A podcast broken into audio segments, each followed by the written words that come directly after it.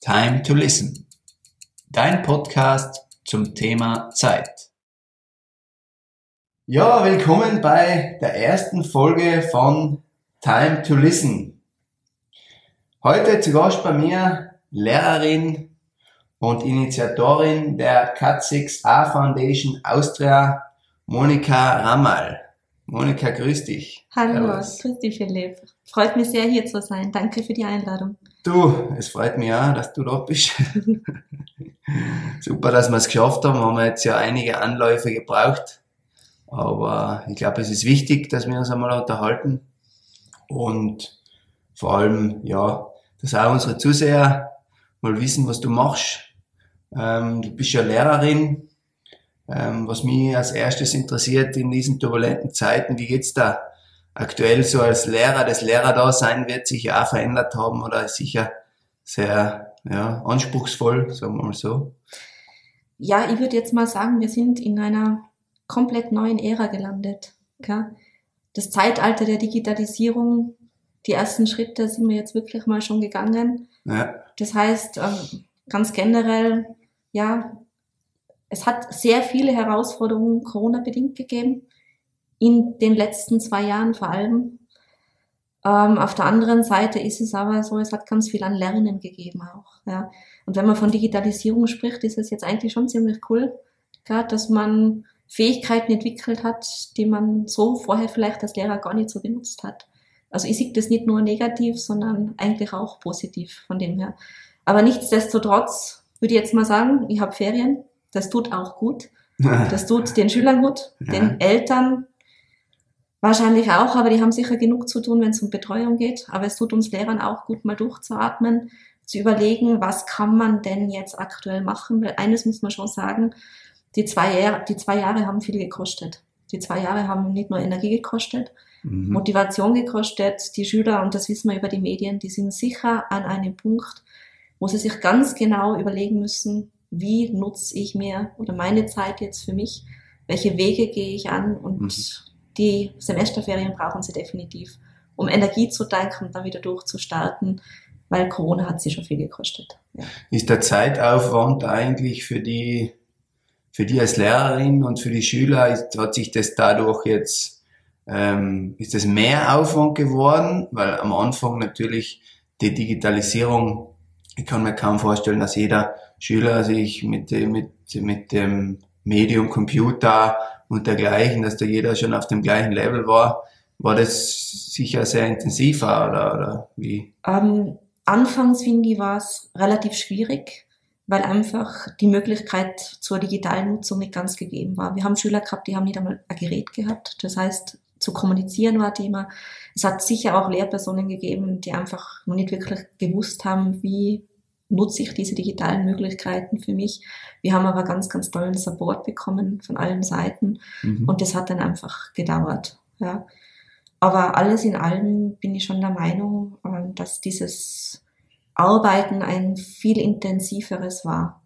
Mhm. Und was man auch sagen kann, ganz generell über die Zeit ist, so sehr man vielleicht im digitalen Bereich auch gelernt hat, Aha. so wissen wir trotz allem, das ist noch ein ganz, ganz langer Weg. Aha. Das heißt, wir haben so die ersten Möglichkeiten genutzt, aber da gibt es noch viel, viel mehr, was man machen kann. Das ist immer meiner Meinung nach auch abhängig von ähm, System an sich, gell, von Politik, ja, vom Bildungswesen. Was bekommen wir natürlich auch an Möglichkeiten für den Unterricht? Gell? Ähm, ja, jetzt mal Teamsitzungen zu machen, parallel mhm. zu arbeiten im Unterricht, das kann eine tolle Sache sein, aber ähm, kann auch einschränkend sein, hat Vor- und Nachteile. Wo unterrichtest du eigentlich? Ich Wo bist du überhaupt Lehrerin? Ich unterrichte an, der, ja, ja, ich unterrichte an der Hack in Innsbruck. Ich unterrichte dort Deutsch, Rhetorik, Kommunikation und Präsentation. Mhm. Ja, bin da voll eingespannt. Voll deine Leidenschaft, also immer schon gewesen, oder? Ich würde sagen, ja. Also ich habe mich immer gern mit Texten beschäftigt, selber Texte geschrieben. Das mhm. kommt jetzt auch in verschiedenen Richtungen wieder, das Texte schreiben, doch und gerade in meinem Unterrichtsgegenstand ist es ja nicht nur so, es wird zwar immer wieder assoziiert mit ja, Sprachrichtigkeit, Rechtschreibung, Grammatik. Ich meine, da muss ich schon auch sagen, gell, den ein oder anderen Text, den ich bekomme, Das gehört dazu, so, das ist absolut Berufsbeschreibung. So wie wenn ich, so wie, ich, erinnere mich gerade zurück, wie ich in Deutsch war, ungefähr so wie wenn ich den geschrieben hätte damals. ja, ich weiß nicht, manche Vorstellungen, die stimmt man einfach, gell? Ja. aber ansonsten assoziiert man halt mit Deutschlehrer einfach gewisse Dinge und das ist nicht so, gell? Ja, ja. Also ich liebe mein Fach und das beginnt nicht mit, kriegt man einen geraden Satz aus und schreibt richtig und ja. hört damit auf, sondern das, was ich meinen ja, Gegenstand jetzt, Unterrichtsgegenstand liebe, ist diese Vielseitigkeit. Gell? Also mhm. neue Medien zum Beispiel sind da einfach Teil davon und für mich heißt es dann ganz konkret, okay, selber dazu lernen und up to date bleiben und den Kindern das weitergeben. Ja, da kann man gar nicht schnell genug sein und sagen, lernen wir dazu.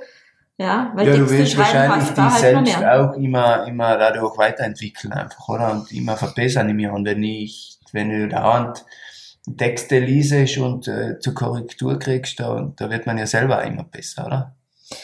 Ähm, ja und nein, ich glaube, ganz gewisse Dinge liegen dann einfach. Gell? Also mhm. ich glaube, dass man gewisse Talente mitbringt, unabhängig von den Fächern und an denen muss man irgendwo arbeiten. Also wenn ich etwas gerne tue, das hat ja Steve Jobs ja auch schon gesagt, ja. Aha. Wenn man für etwas brennt, dann sollte man eigentlich schauen, dass man da was draus macht. Und ich sehe das im Unterricht mit verschiedenen Schülern. Für mich ist es ziemlich einfach, Talent zu erkennen. Ja? Okay. Und das versteckt sich meistens nicht hinter irgendeiner Zeile oder zwischen hinter, also hinter Worten, sondern ähm, das tut sich in ganz unglaublichen, einfachen Momenten auf. Also ich habe zum Beispiel Schüler, die haben Zeichentalente und da kommst du halt zufällig drauf, gibst eine kleine Aufgabe, lass dir schon mal einen Text schreiben und hast vor dir ja, halb typografisches Meisterwerk und denkst dir, wow, was geht da ab ungefähr ja. so. Oder die porträtieren, ja, das, das kriegst du in Unterricht dann mit. Ja. Und ja, cool. das finde ich ist einfach und das macht schön. Man merkt wirklich, man merkt es dir an, dass du das gern machst. Ähm, ich glaube, da können sich viele Lehrer was abschneiden davon, muss ich ehrlich sagen. Ich habe auch so manche erlebt, manche deiner Art, also die wirklich dafür gebrennt haben und manche, die haben halt einfach das Jahr für Jahr so runtergeleiert, sage ich mal. Und ich glaube, äh, dass es von deiner Sorte sicher mehr benötigen würde. Und ich hoffe, dass da noch einige nachkommen. Aber ganz was anderes noch. Du bist ja sehr sozial eingestellt und äh, bist ja Vorsitzende der Zebra-Kinder in Österreich, sprich Cat6A Foundation Austria. Mhm. Kannst du uns bitte mal kurz erklären, was ist Cat6A? Jetzt muss ich mal tief Luft holen, gell? Ja. Das hat man jetzt gemerkt, ja. Ähm, was ist Cat6A? Ganz einfach erklärt, Cat6A ist äh, eine äußerst seltene Erkrankung. Streng genommen ist es ein Genom, das mutiert ist. Es gibt, mhm. gibt Cat6A und B, aber die Erkrankung hat keinen Namen, außer man nennt es dann Cat6A-B-Syndrom. Ja? Und das heißt, es, ähm, die Kinder, die daran leiden oder die Menschen, die damit diagnostiziert werden, ähm, die haben quasi eine Mutation, eine neuartige Mutation. Das muss nicht immer vererbt sein, sondern es passiert einfach wir sagen immer, ja, als würde man vom Blitz getroffen werden oder im Lotto gewinnen. Aber so kann man es von der Wahrscheinlichkeit an, her ja? vergleichen. Ja, genau. Das heißt eigentlich nicht nur von Geburt an, sondern hat mit ähm, ja, ähm, der Entwicklung des menschlichen Seins zu tun. Ja.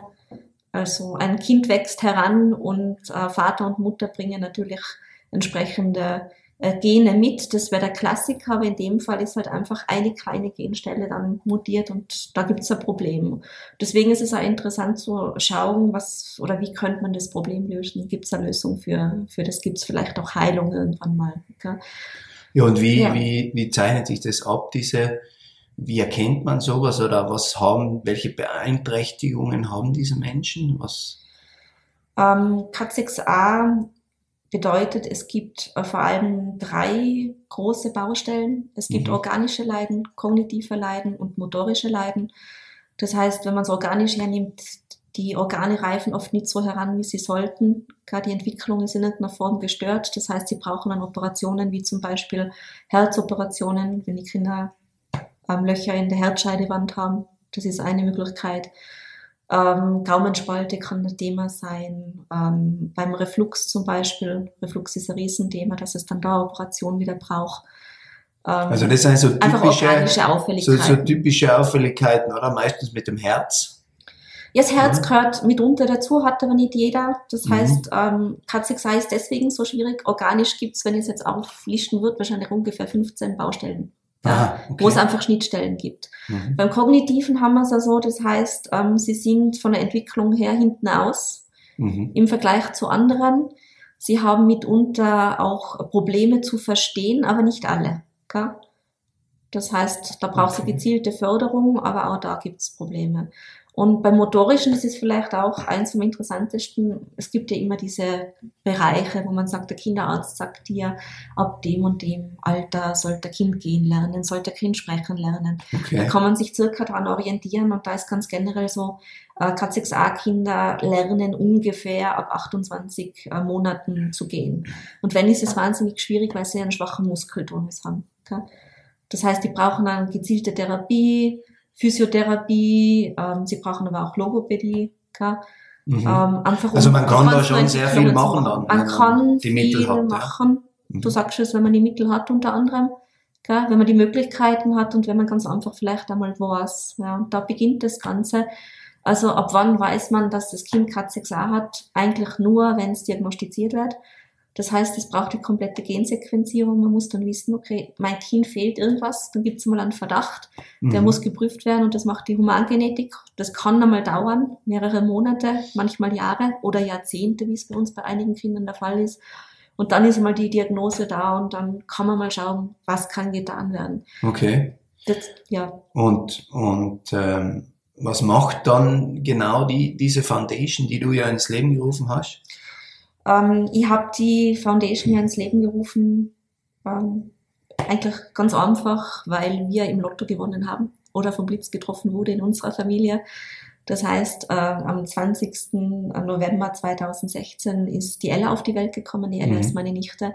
Und die Überraschung war ganz, ganz groß, weil während der Schwangerschaft schien alles okay und am Tag der Geburt ist die kleine Maus dann am Abend auf der Intensivstation gelandet. Gell?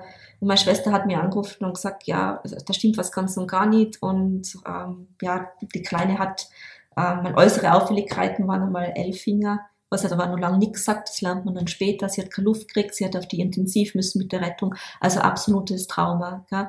Und aus Ja. dem heraus, quasi aus diesem persönlichen Zugang, ähm, ja, meine Schwester hat da mit mir telefoniert, ja, das Kind ist nicht gesund und sie wissen nicht, was es ist. Gell? Hat sich einfach dann, ja, die innere Haltung entwickelt, unbedingt helfen zu wollen. Das ist ja ganz menschlich.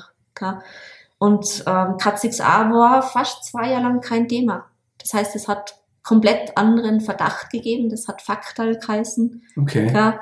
Wo wir uns dann auch eingelesen haben, wo wir in Tirol dann Mütter kennengelernt haben, die die ähnliche Diagnose oder den Verdacht gehabt haben, wo man sich automatisch Hat es da schon eine Diagnose gegeben, oder? Nein, ein die Verdacht. ich falsch. Also es war immer ein Es Verdacht. hat einen Verdacht gegeben, Okay. den hat man versucht zu bestätigen, aber es hat circa zwei Jahre gedauert, bis dann quasi rauskommen ist, okay, wir machen jetzt wirklich die komplette Gensequenzierung ja, ja. und wollen das über die Humangenetik jetzt mal abklären lassen. Ja, und am Ende war dann auch wieder so ein Telefonat von meiner Schwester. Sie war an der Leitung und hat dann zu mir gesagt, ja, Monika, die Kleine hat Cat6a und du hast heute gerade zu Beginn gefragt, ja, was ist Cat6a? Dieses einmal einatmen, das ist mir damals ungefähr gleich gegangen, gell? Mhm. Ähm, ich glaube, ich habe fünfmal nachgefragt, was? Wie bitte? Kannst du das mal buchstabieren? Was soll das sein? Und ich weiß noch, ich war damals einkaufen und das war schon ein sehr berührender Moment, weil meine Schwester war einfach aufgelöst, emotional, ist ganz klar. ja. Und ich weiß noch, wie ich gefragt habe, was heißt Katze? Gesagt, ja, so wie die Katze. Was Katze? Ja, Katze, so wie Kat und 6a. Und das Erste, was man vielleicht nicht tun sollte, aber ich getan habe, und was Lehrer eigentlich auch sagen, was man nicht tun sollte, ich habe Dr. Google befragt. Ja, und habe das okay. eingeben und das Erste, was ich gefunden habe, das war ein Computerkabel. Das findet man jetzt auch noch, wenn man Cat-Kabel eingibt, dann Ja, kriegt man da hin. Und damals war so, ich habe wirklich nur das gefunden und ich dachte, das gibt's ja nicht. Was hat Mhm. sie? Also ich habe das Und das vorher war auch noch nie, muss ich ehrlich sagen, noch nie Genau. gehört, bevor wir uns kennengelernt haben. Ja, Ähm, noch nie, aber auch dreimal, viermal nachgefragt, was ist jetzt Cat6a? Ist das jetzt, man verbindet sofort mit verschiedenen anderen Krankheiten, was man so kennt oder schon gehört hat, gell? Aber dass das jetzt speziell, ganz was Spezielles ist und Seltenes ist, also Das war mir vorher auch nicht bewusst, bevor, bevor wir zu sprechen kommen. Ja, uns war das natürlich auch nicht bewusst. Das heißt, der Mhm. erste Schritt war mal zu hören, ja, Cat 6a Mhm. und dann mal zu schauen, wer weiß denn überhaupt was. Gell?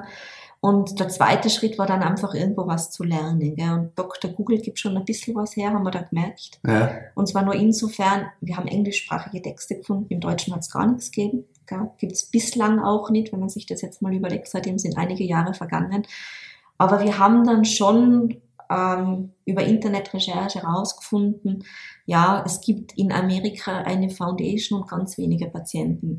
Und das, was ich dann gemacht habe, ist das allererstes, die anzuschreiben und immer nachzufragen, hallo, wir seid da, wir hätten die Diagnose, können ja. Sie uns bitte, bitte irgendwas Mhm. sagen. Gell? Und damals bin ich auf, auf die Natascha Esper gekommen, die ist die Vorsitzende in Amerika. Und die haben damals eben schon ein bisschen über 100 Fälle gehabt. Die Ella war, und deswegen, weil du sagst, so selten, sie war die Nummer 116 weltweit. Und uns ist gesagt worden, ja, sie ist derzeit die aktuell allererste in Europa diagnostizierte. gell? Okay. Ja. Was sich dann als falsch herausgewiesen hat, oder? Genau, genau. Ja. Das war dann so dies, dieses typische, ja, vielleicht Lehrerdasein, gell? Mhm. Dinge hinterfragen gehört dazu, das bringe ich meinen Schülern auch bei, das ist eigentlich auch eine Stärke. Gell? So sehe ich das. Gewisse Skepsis oder einfach mal Ja, man muss aber gell? schon auch lobenswert erwähnen, da gehört meiner Meinung nach ein sehr großes Herz dazu, weil man kann ja Dinge einfach so hinnehmen oder man kann sich Gedanken machen, okay, und sagen, na, das, das kann es nicht sein oder hinterfragt das Ganze und kommt dann vielleicht doch zu einem anderen Entschluss. Also das äh, ist ja in dem Fall so gewesen, weil wenn du jetzt einfach hingenommen hättest, sie ist die Einzige, dann wäre das Ganze wahrscheinlich nie entstanden, oder? Ähm, das ist wahrscheinlich so, aber das, es wäre für mich nicht anders gegangen. Mhm. Ja. Vielleicht hat das mit dem zu tun, dass ich einfach ähm, generell denke, Empathie ist ein, ein Wesenszug. Man, Steve Haw Stephen Hawkins hat das ja gesagt, der vereint uns in einem friedlichen Miteinander. Und ich glaube einfach, wenn man ein bisschen aufeinander zugeht und aufeinander schaut, dann kann man so viel mehr erreichen. Und für mich wäre es aber nochmal nicht Mhm. anders gegangen. Gell? Vielleicht deswegen auch, meine Schwester ist irgendwo auch mein Herzensmensch und ich habe einfach gefühlt, ähm, wie sehr sie darunter leidet. Gell? Und ich hätte nicht anders tun können, wie helfen. Ja? Und das Einfachste war mal zu sagen, okay, ich frage nach und ich schaue, wie wir an Wissen kommen. Gell? Und Wissen zu schaffen, zu informieren, also Wissen zu generieren und zu informieren, das machen wir jetzt eben als Foundation auch noch. Gell? Das machen wir nach wie vor. Das heißt, wir sind vor zwei Wochen mit der Homepage online gegangen. Das ist wirklich die allererste Information im deutschsprachigen Raum. Da Mhm. haben wir wirklich mit übersetzt und das ist einmal so ein Schritt, wo man sagt, damit ist schon ganz viel an Hilfe getan. Gell? Glaubt man nicht, aber Also Ja. die, die Foundation ist eigentlich dafür da, um Aufklärung zu machen, oder? Ja, also primär geht's darum, irgendwie den Kindern zu helfen. Das kann jetzt Mhm. ganz, ganz viel sein. Gell? Das heißt, zuallererst einmal wollen wir Wissen sammeln, Wissen generieren. Das heißt, wir suchen Ärzte, die uns dabei unterstützen, einfach im deutschsprachigen Raum den Familien einmal zu erklären, das ist ein Problem, das ist euer Problem, das sind die Probleme, die die Kinder haben und da müssen wir ansetzen und helfen. Mhm. Und wenn wir das Wissen haben, dann wollen wir das natürlich weitergeben, nicht nur die Familien informieren, sondern die Gesellschaft informieren, weil wir haben die Erfahrung gemacht, die Ella war ja nicht die einzige in Europa, Ja. gell? Mhm. sondern eigentlich durch das bisschen an Projektarbeit, das wir gemacht haben, sind wir schnell draufgekommen. In Österreich gibt's nur ein paar Kinder, interessanterweise einige in Tirol. Okay. Und es gibt auch welche in Deutschland und in der Schweiz. Das heißt, wir sind in der Zeit, ähm, seit die Ella 2016 quasi geboren wurde und dann eben zwei Jahre später diagnostiziert wurde, auf 23 Familien gekommen. Also so viel zum Thema, die einzigen in Europa. Gell? Und Tendenz steigend, oder? die also, Tendenz ist sicher steigend. Mittlerweile hat sich das ähm, ja fast schon verdreifacht, kann man sagen. Weltweit gibt es jetzt ungefähr 340 diagnostizierte Fälle. okay. Das liegt unter anderem daran, dass ganz, ganz viele nach wie vor nicht wissen, was fehlt meinem Kind. Okay. Ja. Und da haben wir Schicksale dabei, wo ich sage, wir können so froh sein, dass sie nur zwei Jahre drauf gewartet hat, dass wir jetzt dran arbeiten können, ja, was fehlt ihr denn? Gell? Was kann man denn machen? Und sie hat von dem auch schon profitiert. Das heißt, sie hat schon Therapie machen können, sie hat gehen gelernt, gell? Ja. sie hat dann Sondenentzug hinter sich. Das heißt, hätten wir das nicht gemacht, wäre es nicht möglich gewesen. Und wir haben aber Familien, die haben die erste Diagnose jetzt gekriegt, wo das unter Anführungszeichen Kind, das sind ja erwachsene Menschen, gell? Ähm, 22 oder 25 Jahre alt ist. Und mhm. was das mit einer Familie macht, gell? also zwei Jahrzehnte lang nicht zu wissen, was fehlt meinem Kind, dem keinen Namen geben zu können. Nur ja. zu wissen, es ist irgendwas nicht äh, in Ordnung oder genau. nicht stimmig, irgendwas passt nicht, oder? Ja, das ist, das ist eine Hürde, also das kann sich kaum jemand vorstellen. Mhm. Und dann rennen die von Arzt zu Arzt und versuchen selber Antworten zu finden und die Ärzte natürlich helfen, wo sie können. Mhm. Aber hat man dem Kind einmal einen Namen gegeben, ja. ist einfach so viel leichter. Und deswegen Wissen generieren, informieren. Okay. Und wenn ich das kann, dann kann ich den Kindern helfen. Und dann kommt eigentlich erst diese so, wo kriegen wir natürlich auch Unterstützung her? Ganz mhm. klar auch finanzieller Art, um inwiefern zu helfen. Und was wir machen, ist ganz konkret Soforthilfe leisten. Das heißt, wenn der Staat irgendwas nicht übernimmt, das haben wir zum Beispiel bei Reha-Buggies gehabt, wenn mhm. der Betrag offen bleibt und es kämen Spendengelder ein, dann wollen wir den Familien die Last abnehmen und nicht, dass sie das dann auch noch tragen müssen, weil meistens kann ja nur mehr meistens der Vater arbeiten, die Mutter muss sich um die Pflege bemühen. Mhm. Dann sollen die diese finanziellen Sorgen nicht haben, deswegen diese Soforthilfe. Und das andere ist natürlich Therapien mit unterstützen, wo man sagt, es wird vielleicht gar nicht angedacht, die finanziell ähm, durch die Krankenkasse zu fördern, mitzutragen, aber es, es tut ihnen den Kindern gut. Aktuell zum Beispiel ist Pferdetherapie Riesenthema, Tiertherapie ist ganz, ganz viel. Kann man viel bewirken, hat man schon öfter gehört, gell, dass man ja. eigentlich, also auch von anderen äh, Krankheitsbildern, dass da mit, mit Tieren viel gearbeitet werden kann? Ja, vor allem wenn man sich anschaut, Cat6a hat ja nochmal organische Leiden, kognitive Einschränkungen, motorische Einschränkungen. Bei der Motorik sind wir ja absolut schon bei diesen therapeutischen Maßnahmen. Wenn man die Elle auf ein Pferdlaufe hockt, gell, dann macht sie alles an Übungen mit einer Leichtigkeit, weil sie einfach kommunikativ die Nähe zu dem Tier aufbaut, gell, was sonst bei einer Physiotherapie wahnsinnig schwierig ja, ist. Ja. Gell.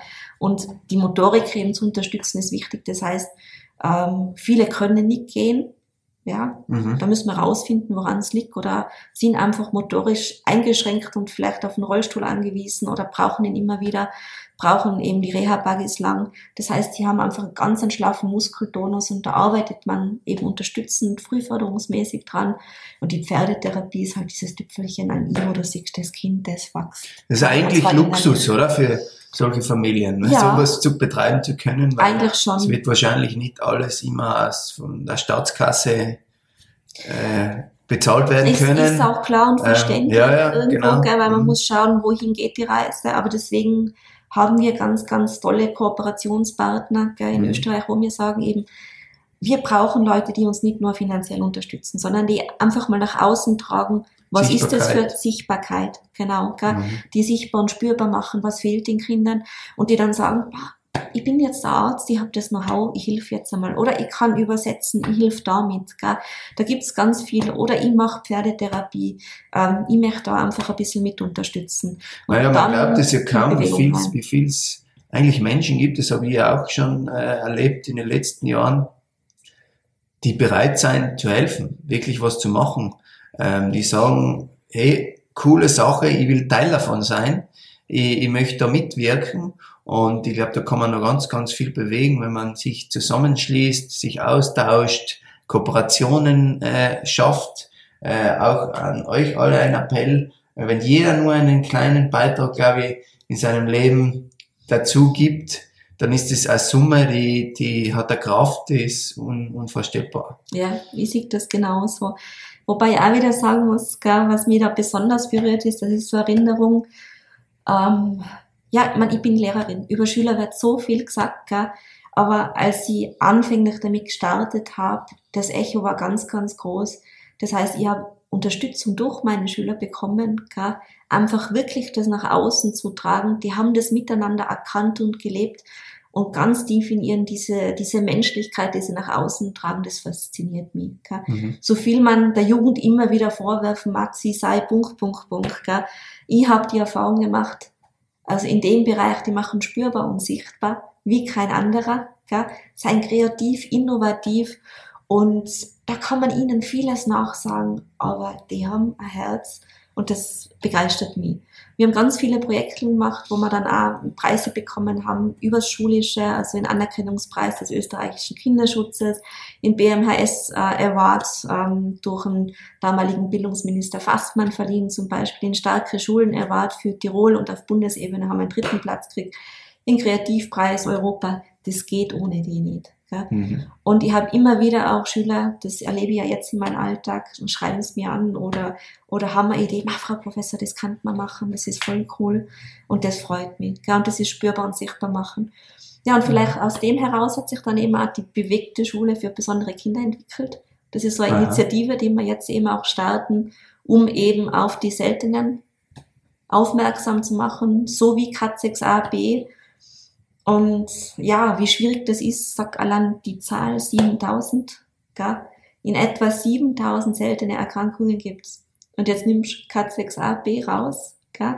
7000? 7000. Das ist ein Wahnsinn. Ja, ist Wahnsinn. Und wie viele Geschichten man da erzählen könnte, klarerweise auch. Ich habe die eine zu erzählen, es ganz klar und spürbar und sichtbar zu machen. Ja, und sieht das halt als meine Aufgabe.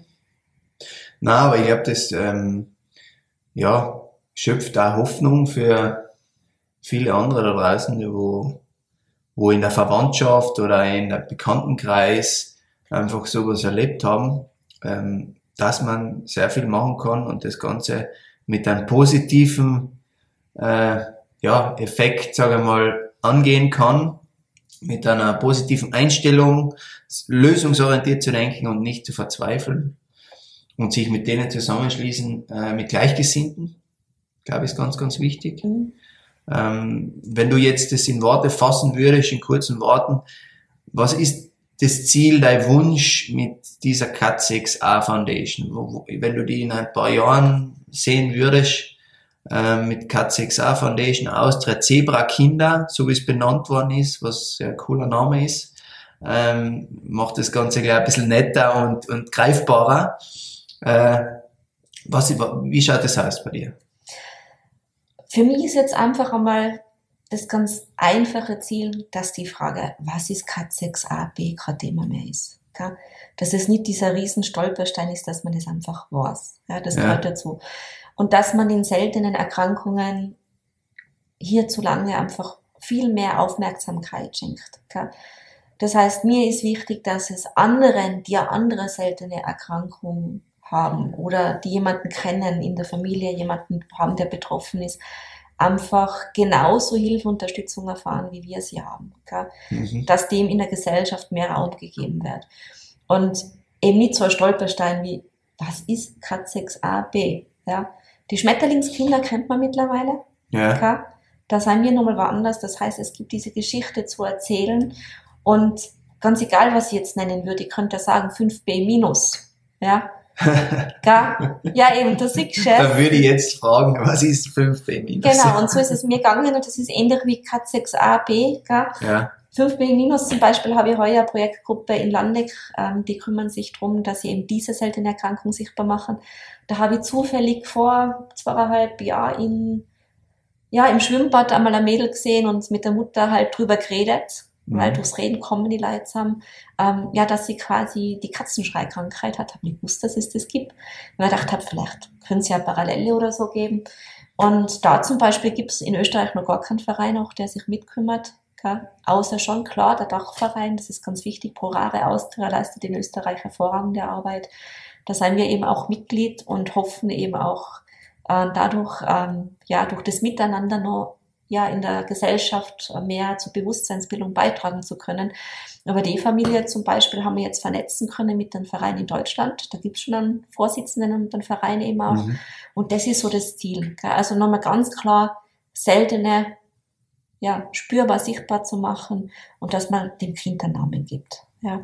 Und die Gesellschaft kann ruhig ein bisschen mehr wissen, wie, ja, es gibt 7000 Erkrankungen, es gibt die Schmetterlingskinder und K6a, B, 5b minus und was auch immer.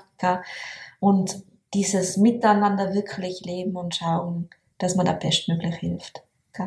Ja, das ist ja ich glaube, das ist auch ganz wichtig für jeden von uns, dass man ja, erkennt, wie gut es einem selber geht, gell? dass es nicht selbstverständlich ist. Und ja, von seiner Energie einfach ein bisschen, jeder einen Teil dazu beitragt, ähm, dann macht das Ganze auch Spaß. Und da kann man sehr viel machen. Ähm, bei dir ist natürlich, du setzt dich sehr, sehr viel dafür ein. Da stellt sich für mich die Frage, auch dein Tag hat nur 24 Stunden. Gell?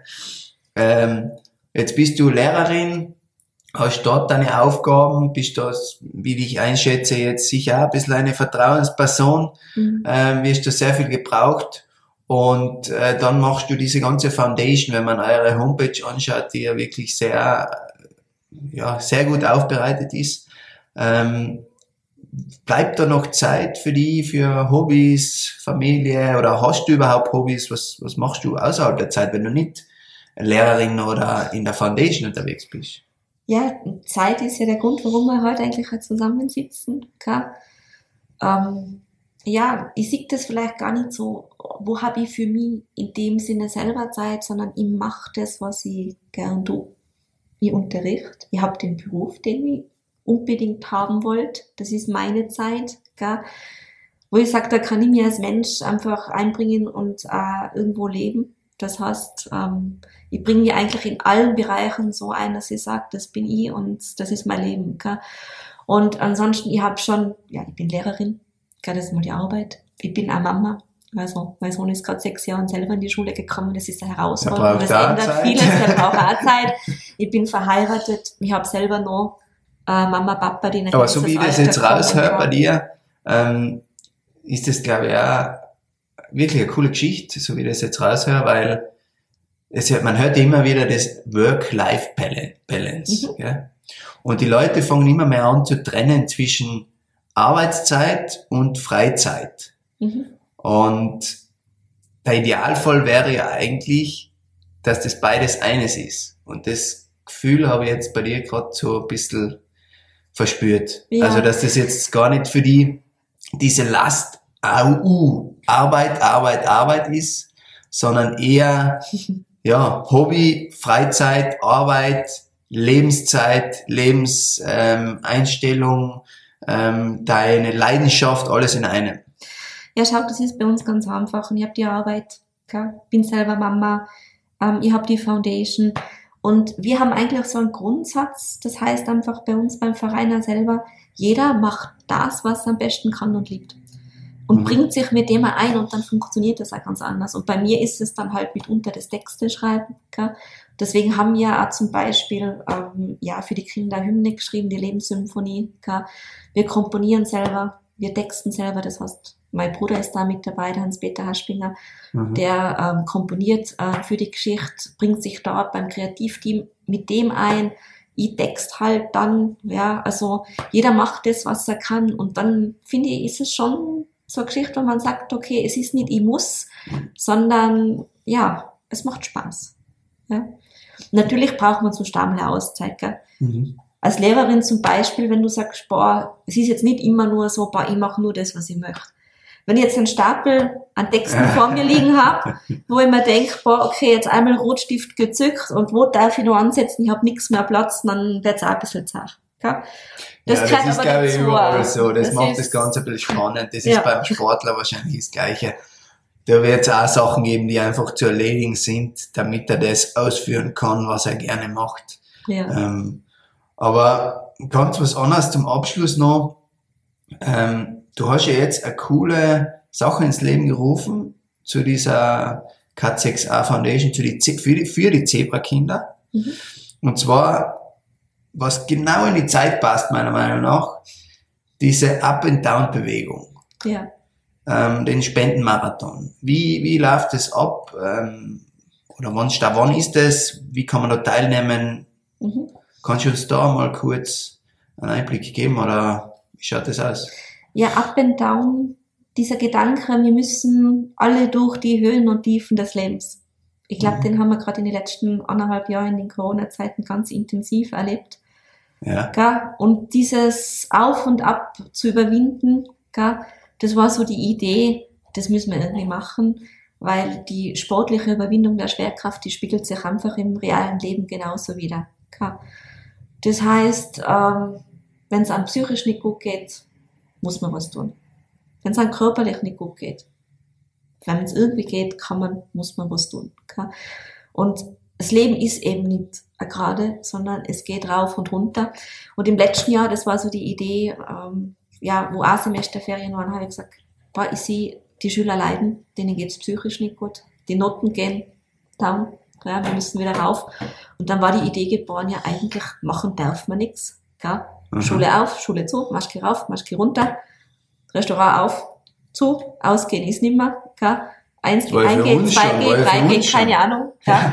Also, und dann haben wir einfach gesagt, okay, jetzt machen wir was und das machen wir jetzt eben wieder. Das heißt, der Gedanke ist ganz einfach, Up and Down soll es zweimal im Jahr geben. Äh, einmal im Winter und einmal im Sommer. Ja. Mhm. Und ähm, jetzt eben im Winter nach die Semesterferien bei uns in Tirol.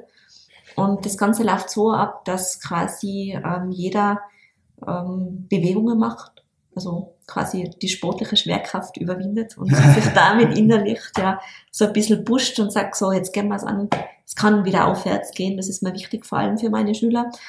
Und da sind wir relativ kreativ. Das heißt, wir machen das Indoor und Outdoor, weil mhm. falls uns wieder mal einsperren oder nichts machen kann, ja. da gibt's doch Möglichkeiten. Gell?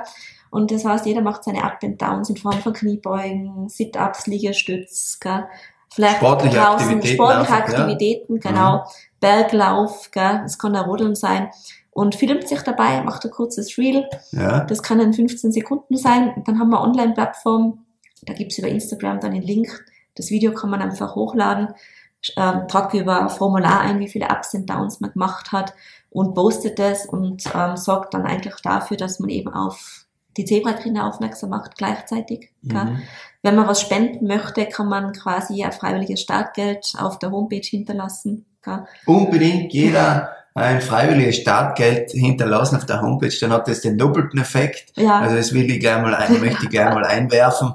Ähm, jeder ein bisschen Bewegung, kleine Beitrag leisten, coole Sache. Ja, und die Videos, die sind echt, ja, da, da geht's teilweise ab. Also wir haben zum Beispiel den Markus Kopp heuer wieder mit dabei, der startet am 24. jetzt auf die Mutterer Alm mit seinen Turnschieren und hat sich da was vorgenommen, also das letzte Mal hat er, glaube ich, 14 Mal auf, rauf und runter geschafft. Ich weiß, nicht, weiß gar nicht, wie man es hinkriegt.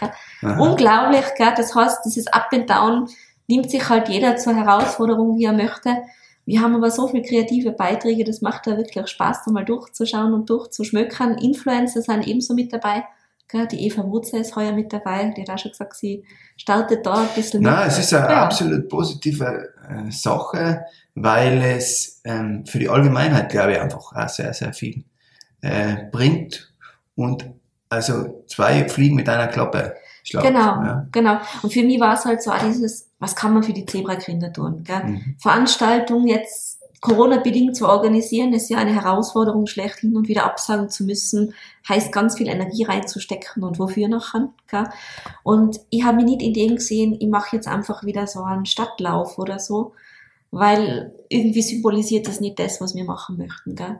Und dieses Up and Down, gerade in diesen Tagen, glaube ich, ist einfach eine ganz coole Sache. Es bringt diese, dieses digitale Zeitalter einfach auch wieder rein. Gell? Indoor, Outdoor, wie draußen drinnen bin.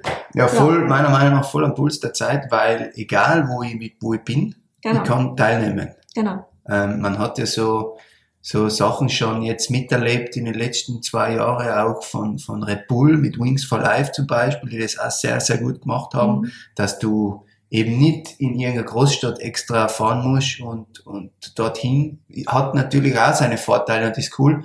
Aber wenn ich nicht die Möglichkeit habe, kann ich von überall aus teilnehmen. Und wenn ich in meinem Wohnzimmer bin, kann ich auch teilnehmen und Teil davon sein. Genau. Und das ist äh, eine Bombensache. Also ich werde selber schauen, werden wir auch was einfallen lassen, äh, dass cool. ich irgendwie eine Challenge oder irgendwas, also ich werde auf jeden Fall mitmachen und werde schauen, ein paar Leute mitzureißen, damit wir möglichst viel Aufmerksamkeit für die Zebrakinder schaffen. Danke. Und ähm, na, finde ich absolut eine coole Sache. Wir werden auf jeden Fall, ganz, ganz wichtig, in der Podcast-Beschreibung, werden wir euch die Links geben, also die Webseiten verlinken, äh, Instagram, mhm damit ihr euch da alle wisst, wo ihr hin müsst, wo ihr spenden könnt, wenn ihr wollt und wo ihr einfach mitmachen könnt. Und ja. Ja, ich freue mich schon voll auf die Beiträge. Also Kreativität, der ist keine Grenze gesetzt. Ich weiß ganz genau, meine Schüler werden sich da austoben. ja. Ja, absolut eine coole Sache und ich glaube, das hat noch sehr viel Potenzial für die Zukunft. Ich denke auch. Und eben dieses spürbar und sichtbar machen, gell? so wie du gesagt hast, da kann einfach jeder dran teilnehmen. Gell? Ich muss eigentlich ganz wenig an Zeit wirklich investieren. Ich kann das bewusst machen, ja. Und der Effekt daraus, also wenn jetzt wirklich jeder hergeht und sagt, mach was, was eigentlich, warum nicht? Heute mache ich mal bewusst was, bei der Tür geht man eh aus. Ja. Mhm. Bewegung schaut da nicht. Ja. Und auch wenn man einmal daheim ist, diesen Moment, diesen kurzen Moment bewusst zu leben und sich dessen bewusst zu werden, boah, was kann ich jetzt eigentlich da mit erreichen? Ja, das ähm, multipliziert dann einfach diese Möglichkeit der Bewusstseinsbildung. Und ich glaube dran, wir werden gemeinsam spürbar und sichtbar machen. Ganz sicher sogar. Monika, das werden wir auf jeden Fall machen.